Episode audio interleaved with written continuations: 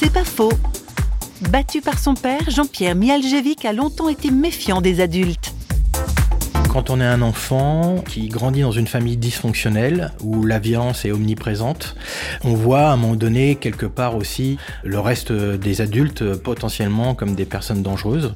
Et quand je suis devenu chrétien, j'ai rencontré des, personnes à travers euh, l'Église euh, bah, qui m'aimaient, qui me témoignaient de l'affection, mais au début c'était assez difficile. J'étais un peu sauvage parce que j'avais toujours peur quelque part de la trahison. Et pour moi, ce qui était vraiment la clé, c'était de recevoir cet amour, mais qu'à un moment donné, je sois capable à mon tour de le partager et de le donner. Que ce soit l'amour de Dieu ou simplement euh, une affection que normalement on devrait avoir quand on grandit dans une famille qui nous aime et, et qui nous aide à devenir des adultes responsables.